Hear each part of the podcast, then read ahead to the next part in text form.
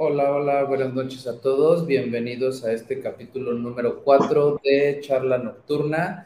El día de hoy con un tema pues bastante, bastante interesante e importante a abordar, la violencia. ¿sí?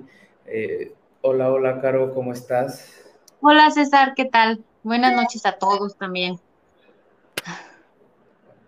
Bienvenida nuevamente por aquí a, esta charla nocturna. El día de hoy, bueno, este, nos falta por ahí Fátima. Este, ya se está trasladando al lugar donde se va a conectar. Esperemos que, por ahí pueda hacerlo. Tuvo un pequeño contratiempo, pero por aquí va, va, a estar en unos minutitos, ¿ok? En unos minutitos en la junta. Sí, sí, sí son cosas que pasan al final del día. Muy bien, muy bien. Bueno, pues eh, no sé, Caro, fíjate que este tema a mí me, me, me, me gusta hablar mucho de él porque yo soy un creyente de que si se habla de algo, se desmitifica y se empieza a trabajar y se empieza a abordar y empieza, empezamos a quitar todos esos tabúes y cosas que hay alrededor de. Por eso es que me gusta hablarlo tanto, digo, yo sé que esta situación de violencia existe mucho y por ende creo que se debe de hablar para empezar a, a trabajar todo ello. Pero tú qué opinas? Así es, estoy completamente de acuerdo contigo, César. Lo que no hablamos, lo que se queda callado, oculto por ahí, está destinado a repetirse, ¿no? Si no lo conocemos, entonces no podemos hacer absolutamente nada al respecto. Y, creo que este tema de la violencia, bueno, es algo que está eh, muy presente en nuestra sociedad cada vez con menos... Eh, con menos oscuridad, ¿no? Cada vez más claro, más visible, más en todos lados. Quizás en otros momentos era un tema que, tratábamos de, de apaciguar o no se difundía tanto, pero ahora con las redes sociales, con tanta comunicación, pues ya nos lo encontramos prácticamente en todos lados. Y, y, que eso es algo muy, muy importante, ¿no? Para irlo disminuyendo. Fíjate que efectivamente nos lo encontramos en todos lados y, creo que llegamos a un punto donde es quitarnos la venda de los ojos o el paño o todo esto, porque también anteriormente, no sé, he escuchado de, y aumentan las cifras de violencia y, se dan más casos de, feminicidio, de violencia en el hogar, muchas cosas lamentables pero yo no sé si realmente eran, es que aumenten o antes no se hablaban, antes no se masificaban o no se diversificaban y entonces por ende no se conocían. No sé, digo, va por ahí también esta parte, ¿no? Y, que ojo, que esta cuestión no es eh, un comentario con tintes políticos, ni mucho menos. es es, mi pensar, ¿no? Que creo que no se hablaba y que por ende, pues, se veía menos. Creo que la violencia ha estado siempre, ¿no? Siempre es como, como una parte inherente al ser humano, es, es una reacción. Eh, hemos, todo mundo somos agresivos, es más, sin agresión la vida no existiría.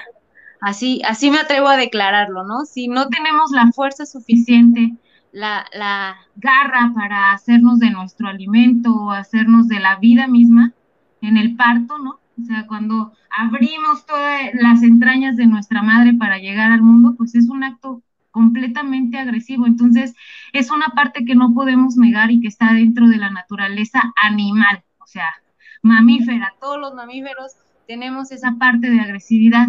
Sin embargo, en, en la humanidad, en los seres humanos, la violencia creo que se ha ido incrementando, pues yo pienso que por dos cosas. Uno, por esta necesidad de lo bueno y lo malo, y entonces de repente juzgamos que cualquier asunto eh, agresivo, decir no, cualquier cosa, es, este, es malo, y entonces vamos reprimiéndolo.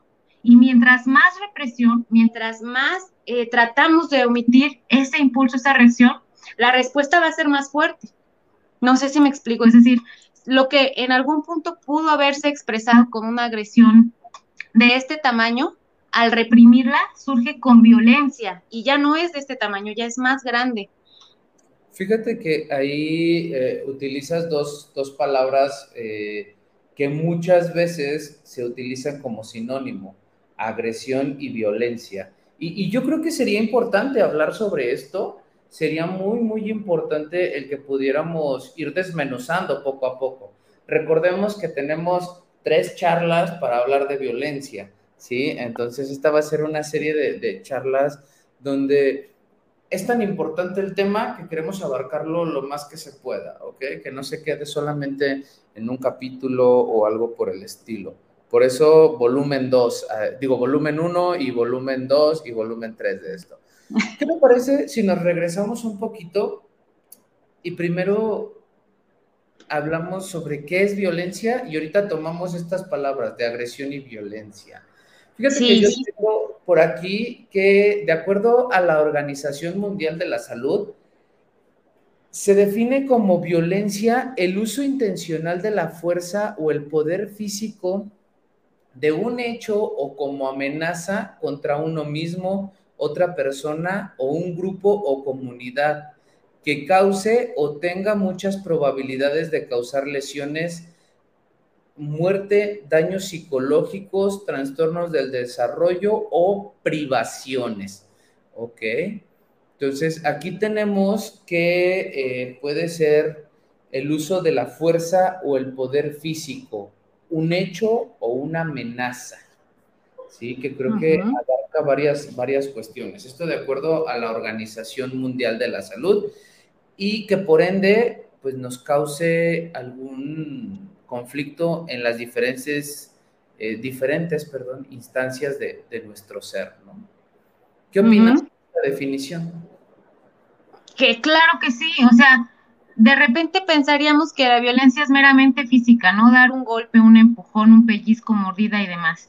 Pero en realidad la violencia tiene todas, todas las gamas y todas las áreas del ser humano, tanto, o sea, por el simple hecho de ser algo exclusivo de nosotros. Sabemos que podemos ser violentos de manera psicológica, de manera emocional, de manera física, económica, sexual y bueno, en todas y cada una de nuestras áreas. Entonces, claro que sí. Y es bien importante lo que dice ahí en esta definición con respecto a no solamente la lesión, sino también la privación, el, sometimiento también, ¿no? Sí, la parte de los hechos, por ejemplo, las acciones que tenemos, ¿no? Tú mencionabas ahorita la parte de, e, económica, ¿no? El de repente quitar, que es una acción, ¿no? Quitar dinero o, limitar, o por ejemplo otras acciones, aplicar la ley del hielo, ¿no? No te hablo para empezarte a generar cierto sentimiento de malestar o el darte o responsabilizarte de algo que no es tu responsabilidad y hacerte sentir culpable es una acción también. Entonces, es en muchos aspectos y pues bueno, creo que es importante que se, que se hable de cada uno de ellos en este punto. Fíjate que por aquí, eh, Caro, tenemos una, una pregunta, un comentario, y creo que va de la mano con lo que estabas mencionando hace ratito. Dice, pero la violencia, ¿de dónde viene? será de no tener uh, algunas de las figuras como papá o mamá? Digo, yo creo que, yo creo que esta parte eh, nos podemos centrar en la primera parte de la, de la pregunta donde de dónde viene la violencia, porque desde mi perspectiva, el hecho de que exista la ausencia de una figura no quiere decir que desencadena esta parte, una cuestión violenta o algo por el estilo. Yo estoy muy convencida, César, de lo que platicaba en un momento, que la violencia viene de la represión del enojo. La represión continua y constante hasta llegar a un punto que pudiéramos, eh, eh, no sé, a lo mejor no me gustaría como caer en el asunto de maximizarlo y decir, no, es que la violencia solo viene cuando hay una enorme y, universal represión del enojo en la persona, ¿no? Pienso que no, pienso que aunque sea una represión pequeña, la reacción va a ser violenta. Eh, de eso y también del entorno cultural. Lo normalizamos, de repente ya es normal eh, el asunto de la violencia. No sé, por ejemplo, si has escuchado en los adolescentes, en la secundaria, que creo yo que es una de las etapas más violentas en nuestra vida, ¿no? En la secundaria que empieza a estar de moda el burlarse del amiguito porque es diferente, el burlarse de las cosas de los compañeros y llega un punto en el que es normal, en que eres un rarito si no lo haces. Y entonces toda la comunidad empieza a normalizar ese tipo de violencia específico. Y como que los límites se fueran diluyendo, como que los límites fueran desvaneciéndose poco a poco. Sí, totalmente de acuerdo. Eh, tendemos como sociedad o como cultura a decir, es normal esto que está pasando, ¿no? Es normal, porque se está viendo más, entonces es normal.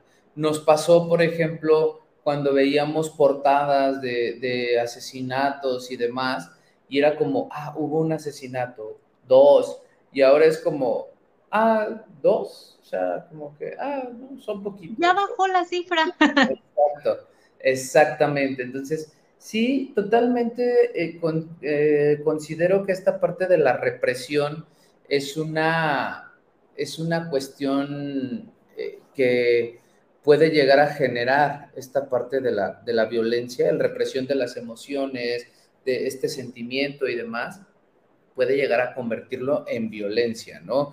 Que muchos lo expresan de diferente forma. Palabras, acciones, este, cuestiones físicas, etcétera. También creo que es una parte inherente del ser humano, como lo mencionaste, porque tenemos que tener un equilibrio en esta cuestión. Y, y, no como tal el decir, ah, entonces porque el ser humano necesita un poco de violencia o, o tiene esta carga de violencia, ¿Se justifica? No, ojo. Y ahí es donde entra esta parte. ¿Ser agresivo es ser violento o la agresión es igual a violencia? Pero para nadita. Digamos que, que fíjate, eh, existen dos fuerzas en el universo, ¿no? Una fuerza de atracción que llamaremos erótica o de vida y una fuerza de, repulsión que llamaremos de muerte. Mientras más nos acercamos, más mm, mm, agarramos la vida, por así decirlo, y mientras más nos alejamos, más agarramos la muerte o la despedida o la lejanía. Eso es una ley universal. En todos los planetas lo vemos, en nuestros seres, en nuestras relaciones. A veces queremos estar pegaditos, pegaditos con la persona y a veces no queremos ni verla, ni olerla, ni que esté cerquita, ¿verdad? Esa parte aunada a nuestra naturaleza agresiva, que como te mencionaba en un principio, que, a mí la agresión, no sabes, o sea, yo me considero que en mi infancia fui muy reprimida con respecto a todos esos asuntos de el que se enoja, este, pierde, las niñas bonitas no gritan, no se dice que no, ¿no? Todo, todo eso a mí me marcó muchísimo. Entonces, cuando yo aprendí a manejar mi enojo, a liberarlo, a liberar mi agresividad, encontré una fuerza impresionante. Por eso es que la agresión, la agresividad es un tema que a mí realmente me encanta y me apasiona porque pienso que es oro molido para nosotros como seres humanos, siempre y cuando aprendamos a utilizarlo y a manejarlo de una manera equilibrada, decías tú, ¿no? O sea, no podemos decir, ah, todo el tiempo voy a estar feliz porque es qué aburrido, es antinatural, ¿no? No podemos, no podemos estar así, necesitamos también de la otra fuerza. Si algo está completamente atraído, llega un punto en el que va a desaparecer, se consume. Entonces necesitamos siempre estar manejando una fluctuación constante en todo, en nuestras emociones, en nuestras relaciones con nosotros mismos, etcétera. Entonces, la agresividad es algo natural, es una fuerza que tenemos dentro de nosotros y que mientras más la conozcamos y mejor sepamos manejarla, más fuerza vamos a tener para agarrar y para hacernos de lo que necesitamos y de lo que queremos, de aquello que deseamos. Yo necesito cierta fuerza y cierta decisión, cierta agresión para tomar mi vaso de agua y tomar. Y eso es erótico porque me llena de vida. Si lo reprimo y sigo, no, cuando me quieran dar, cuando llegue, entonces pues ahí me va, ahí me va a agarrar. A diferencia de la violencia, que es cuando ya hay ese deseo, ¿no? Creo que ahí decía en, en la descripción de la OMS, como esa voluntad de destruir, de oprimir, de ejercer presión sobre el otro.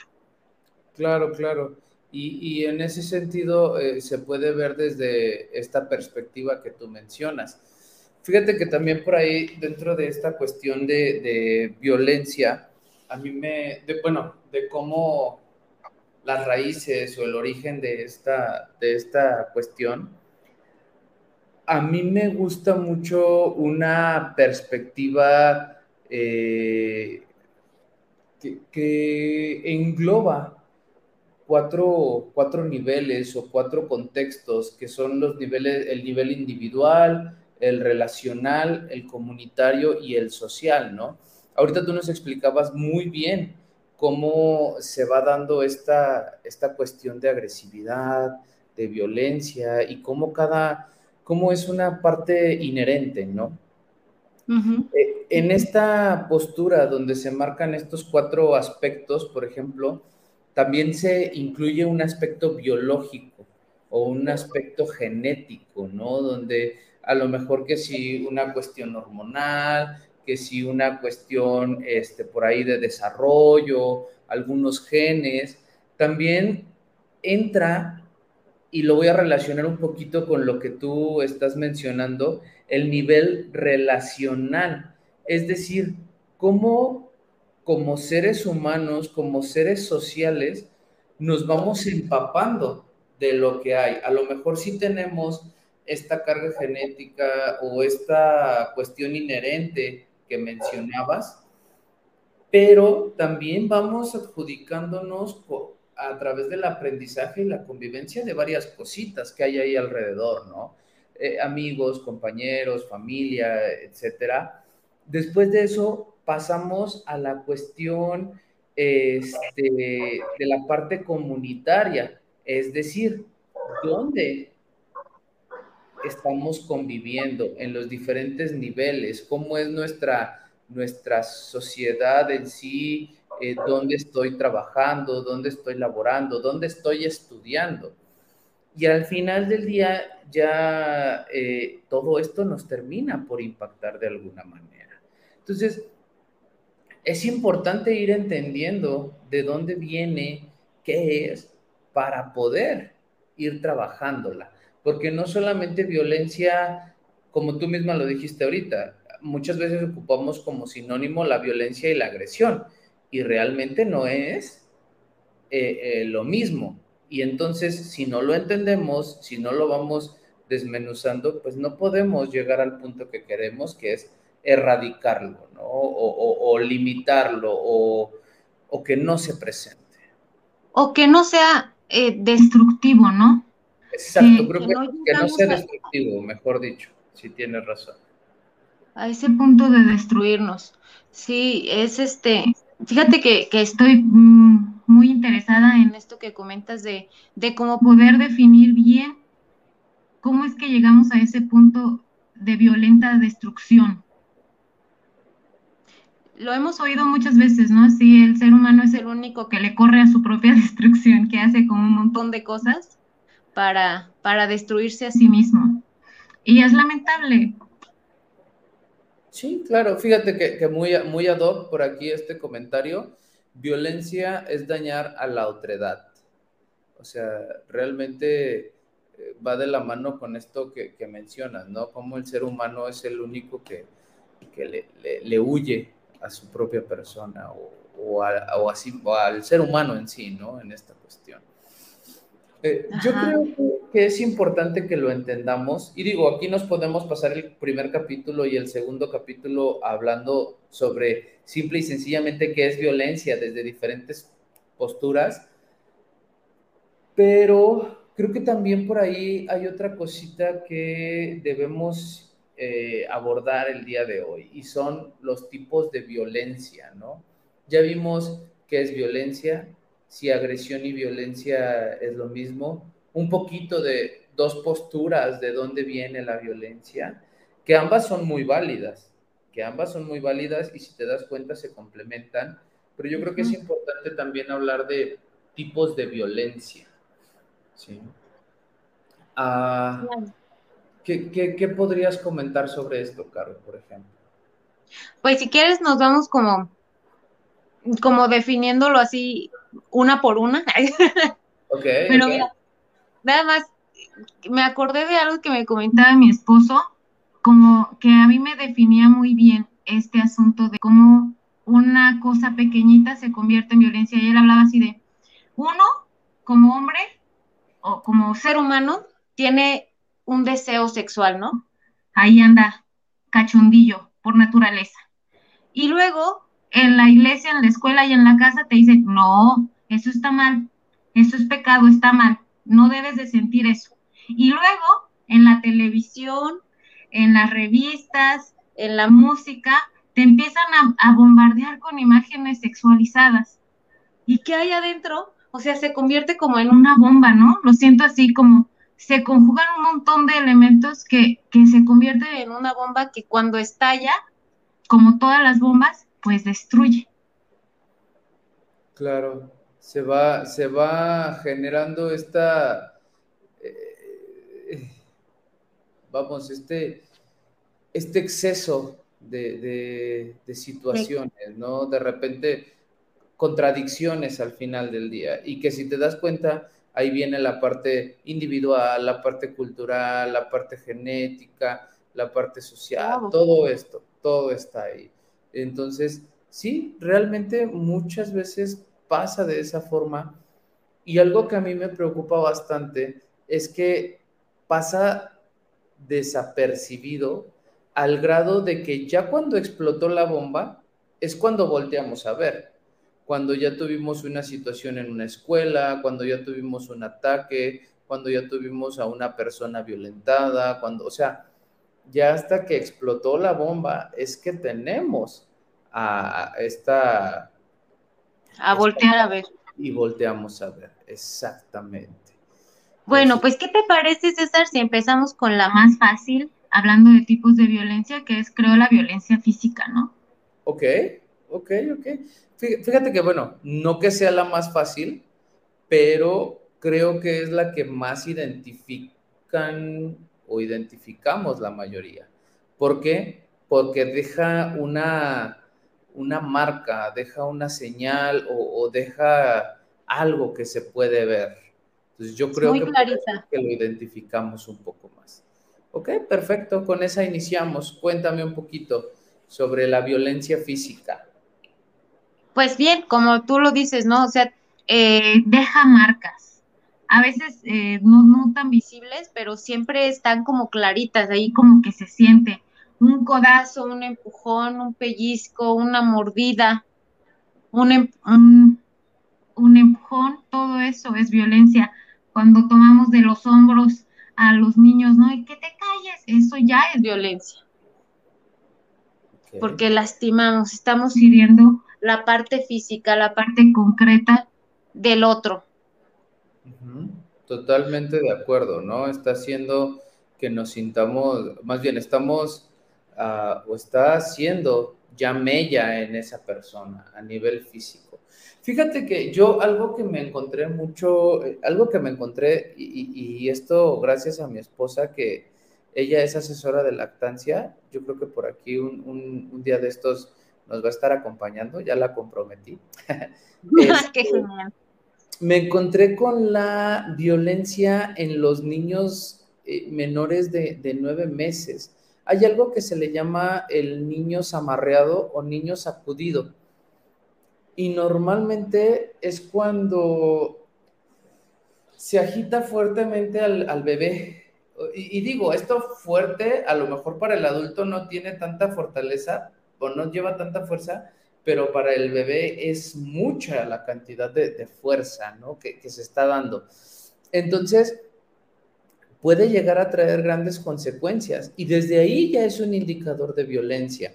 Estaba leyendo, y es una violencia física, estaba leyendo que esta parte se da porque el adulto, principalmente el hombre, en esta parte sí, así ponían esta nota ahí muy, muy particular, principalmente el hombre se termina desesperando, es de, está llorando, eh, está, no se calla, tiene hambre y no sé cómo hacerle, y entonces hace como este movimiento de estar, este, sacudiéndolo. Pero fíjate, desde, esa, desde esas etapas ya se pueden presentar estas cuestiones. Y a lo mejor muchos de nosotros no lo teníamos en el radar de que eso era violencia.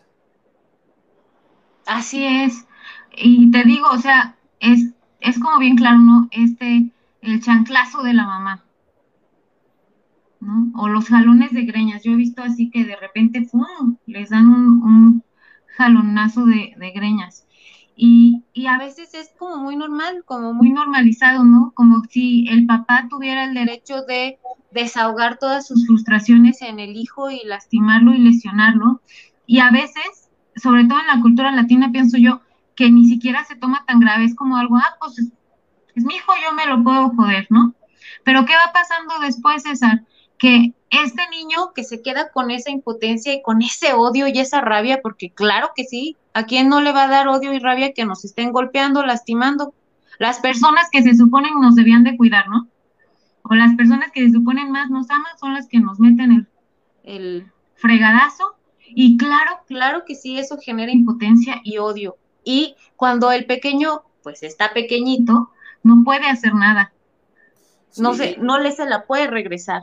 Claro, y que también eso hace que repitamos patrones, ah, repitamos, este, o bueno, no es una generalización, no es una generalidad, pero sí hace que tengamos esta parte de, ok, a mí me golpearon, yo entiendo que golpear está bien y entonces trato de solucionar las, las situaciones de esa manera, ¿no? Y entonces ahí entra, por ejemplo, en una dualidad lo que decías, ¿no? de repente alguien me dice que sí, alguien me dice que no, y entonces, ¿qué hago? Y termina explotando esto. El niño que es golpeado, pero cuando él golpea le dicen que no. Entonces, si yo golpeo es una agresión, pero si tú me golpeas es educación, o sea, ¿cómo? Entonces ya ahí entra ese, esa, esa parte que nos hace tener como esta dualidad en la mente, ¿no? En esta Así es. Fíjate que Ah, dime, dime. Adelante. Esto que decías tú de que como que violencia genera violencia eh, y se propaga así. Y es que sí es cierto, siempre va a haber alguien más chiquito que nosotros y alguien más grande. Y si tenemos esa, esa carga violenta ya dentro de nosotros, por todo lo que nos ha pasado, cuando encontremos a alguien con quien desquitarnos, lo vamos a hacer. Casi, casi estoy así segura de que de que vamos a desquitarnos con ese más chiquito. Y entonces es algo que nunca, nunca se acaba.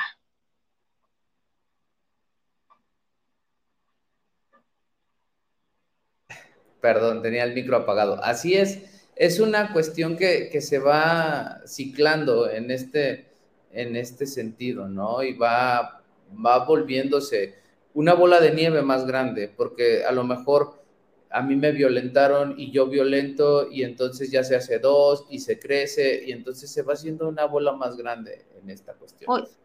¿Y qué hacemos, César? ¿Cómo podemos hacer para, para que la violencia física no, no, como para irla, ¿cómo decías tú, previniendo? Sí, fíjate que yo creo que una de las principales eh, estrategias a, a realizar es hablar de ella. Es hablar de ella, eh, hablar con nuestros hijos, hablar con la familia, hablar de ello en la escuela, hablar de, perdón, de ello en, en, en todo sentido. Porque muchas personas crecen con la idea de que el que mamá o papá nos pegue es una cuestión de educación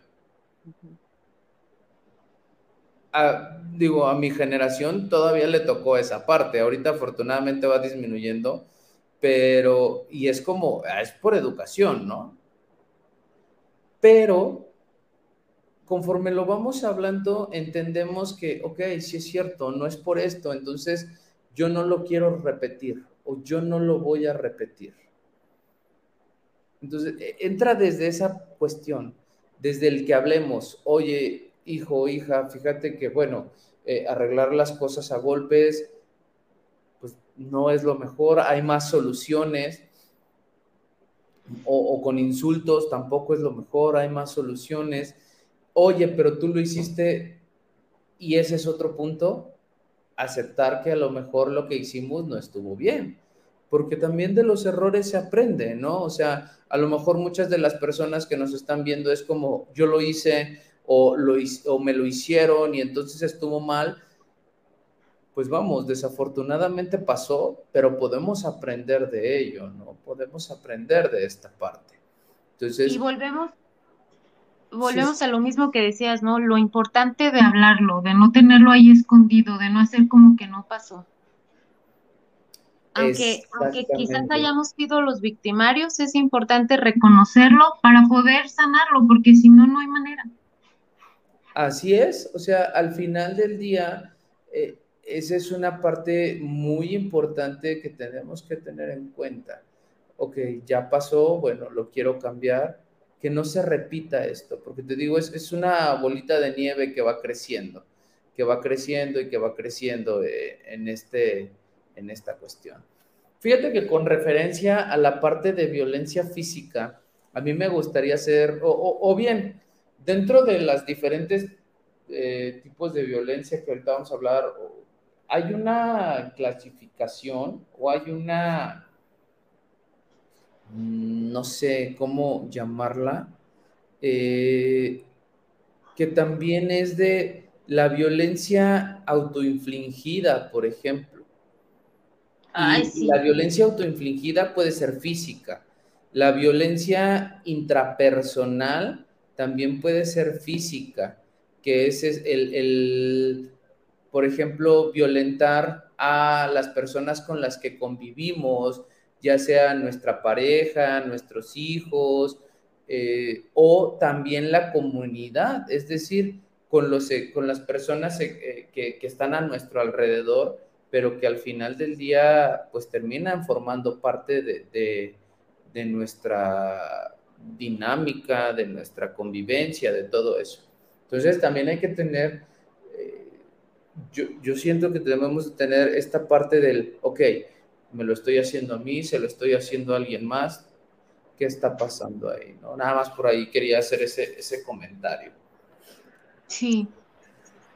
Muy eh, importante. Sí, yo creo que, bueno, por aquí podemos pasar al siguiente tipo de, violencia, que yo creo que en segundo lugar, que afortunadamente ahorita ya ha cobrado más relevancia y digo el afortunadamente porque ya se habla más, ya no se tiene tan escondido, es esta parte de la violencia psicológica o, violencia a nivel emocional, ¿no? Eh, antes se, se desvalorizaba, se devaluaba esta parte y decías, no, pero ¿cómo que te estoy haciendo daño eh, eh, psicológicamente o cómo? ¿Por qué pasaba? Porque no se veía como la parte física. Exacto, no seas exagerada. Si nomás estoy diciendo que estás bien, no sé, cualquier cosa, ¿no? Eso no te hace daño, aguántate. Digo, no nos vayan a censurar el, el video. Pero sí, efectivamente, antes como que, ay, no, no era tan tomado tan en cuenta, ¿no? Porque no se notaba, no se veía en la piel así el moretón o, o la herida. Pero a veces, no sé si te ha pasado, pero yo todavía recuerdo cosas que me dijeron cuando yo, no sé, tenía quizás cuatro o cinco años, que, ay, cómo me dolió, y ahí se quedó marcado. Exactamente, y que al final del día dejan heridas, no físicas, pero unas heridas emocionales que, que tienen un impacto enorme en, en, el, en la persona adulta, ¿no? Tienen un impacto enorme en, en nuestro ser conforme van pasando los años. Tú dices, yo todavía me acuerdo, claro que sí, o sea, comentarios que se hacen, que bueno, aquí va de la mano con la parte de violencia verbal y que impacta en la violencia psicológica, ¿no? Ofensas, este... Indiferencia. Claro, indiferencia, la famosa ley del hielo. Así que, este, para aquellas chicas que están con, en una relación y de repente, chicas o chicos también, eh, que están en una, en una relación y que les aplican la ley del hielo, ok, ahí tenemos un, un pequeño detalle, hay violencia. ¿Y cómo duele? A veces pareciera que la indiferencia eh, no es nada dañina, pero si nos ponemos a, hablar de las conexiones humanas, así mira, ahorita estamos tú y yo a través de una pantalla, pero nos estamos viendo a los ojos. Yo cuando hablo, te veo a los ojos, aunque sea a través de la pantalla, porque ser vistos es de las cosas más importantes que tenemos los seres humanos es la manera en la que nos conectamos, inclusive cuando, cuando estamos hablando con una persona este, invidente, con un débil visual, ve a los ojos. Ahí está la conexión, ahí está el, la relación.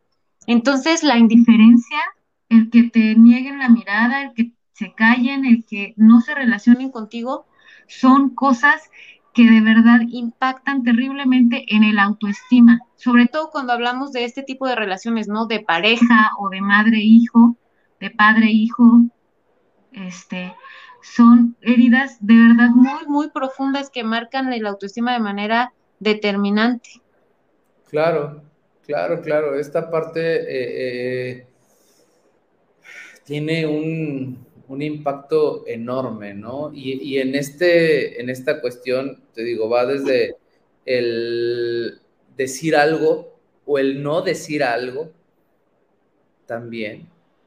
Y decirlo con qué intención, con la intención de lastimar, con la intención de herir, el omitir cosas. Entonces, esta parte de la indiferencia, esta parte de, las acciones, e, el, híjole, es que hay muchas cosas que, pueden llegar a impactar.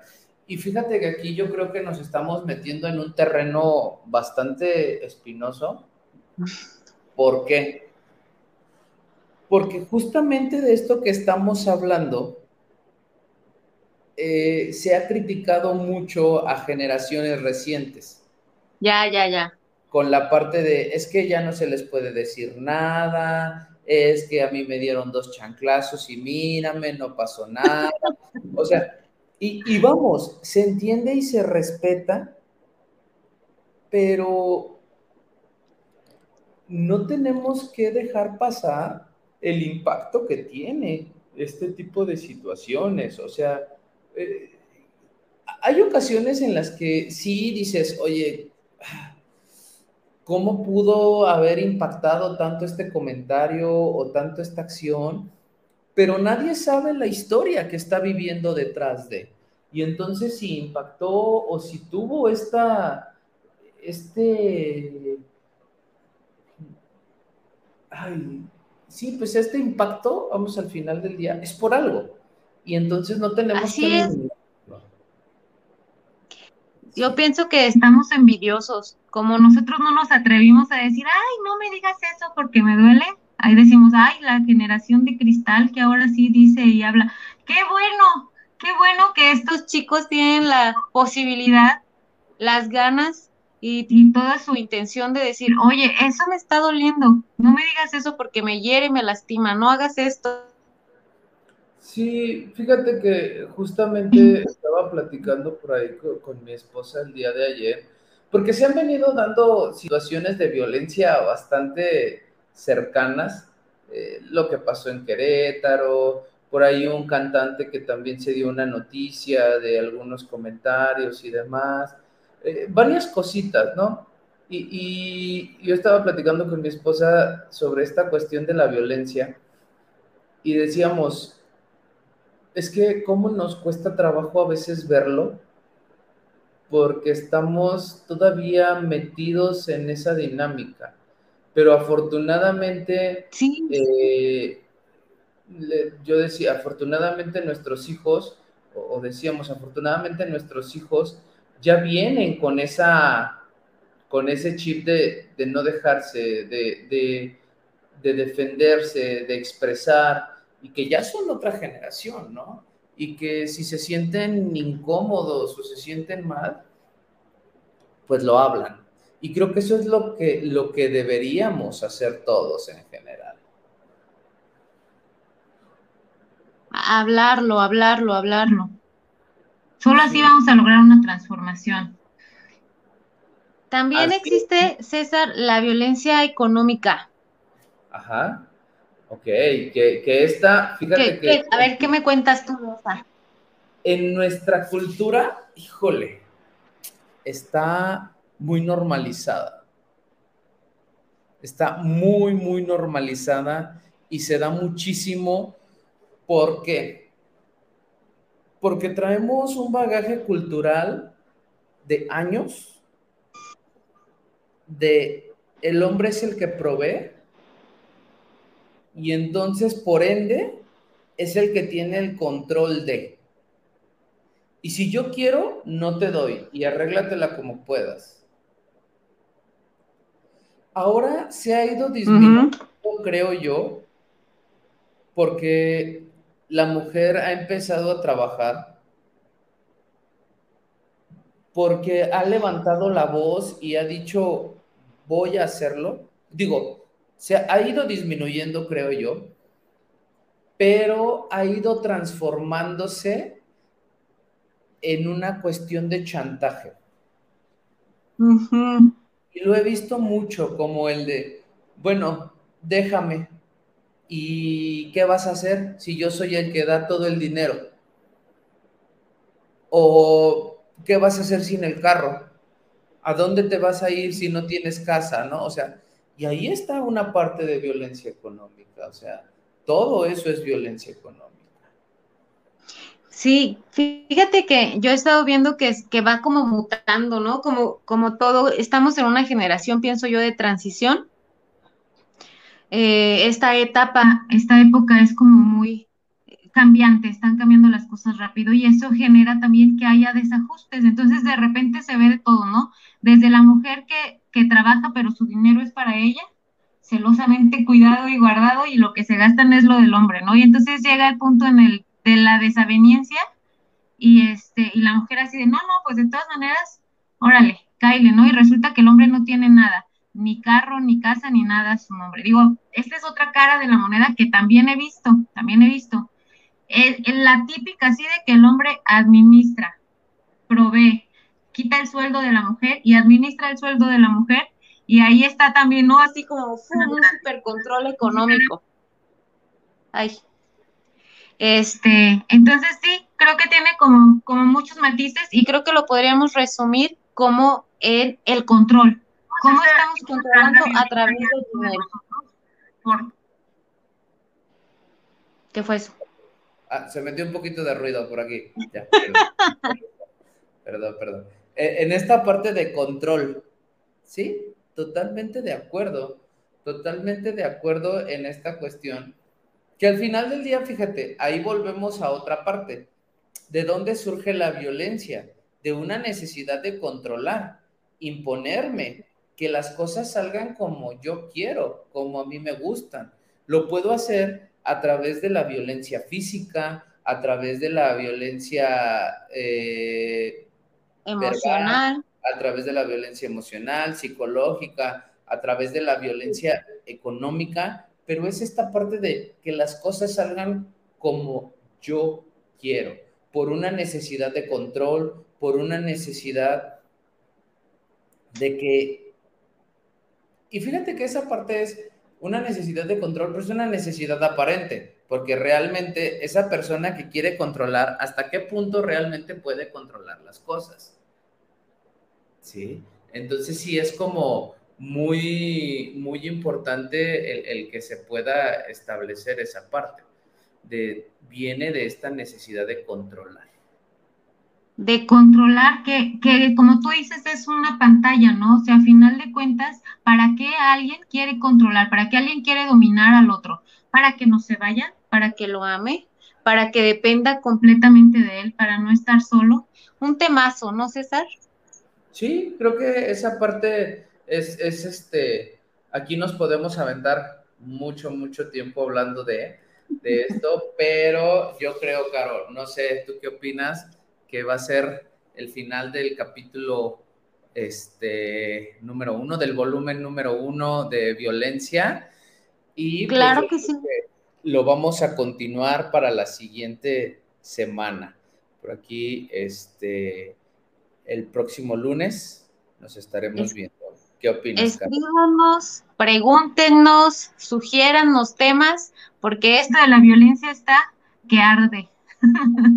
Así es, por aquí yo sé que, bueno, algunos no se han podido conectar por la hora este, y lo ven más adelante. Nos pueden dejar sus comentarios aquí en la, en la caja de comentarios justamente con las preguntas, con lo que eh, quieran que podamos, eh, quieran que abordemos, perdón, y con mucho, mucho gusto lo, lo estaremos haciendo.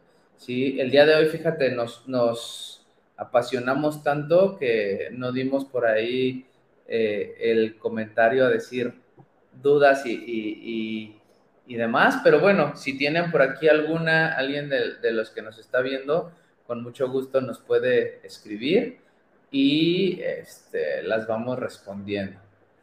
Claro que sí. Pues entonces nos vemos el próximo lunes, ¿verdad? Claro que sí, por aquí con la parte de violencia, volumen 2 vamos a retomar todavía esta cuestión por ahí de, tipos de, violencia. Y, y, si mal no recuerdo, por ahí queda pendiente también que hablemos sobre una palabra muy interesante, esta cuestión de ser tóxico o no y por qué la vamos a meter con el tema de violencia. Entonces, bueno, con eso es un adelantito de lo que vamos a estar hablando la próxima semana. Muy bien, qué emoción. Ya quiero hablar de mi tóxico. No, no te creas. Sale, vale. nos vemos la, la, próxima semana. Que tengan una excelente noche, una excelente semana. Y bueno. Bye. Hasta luego. Bye.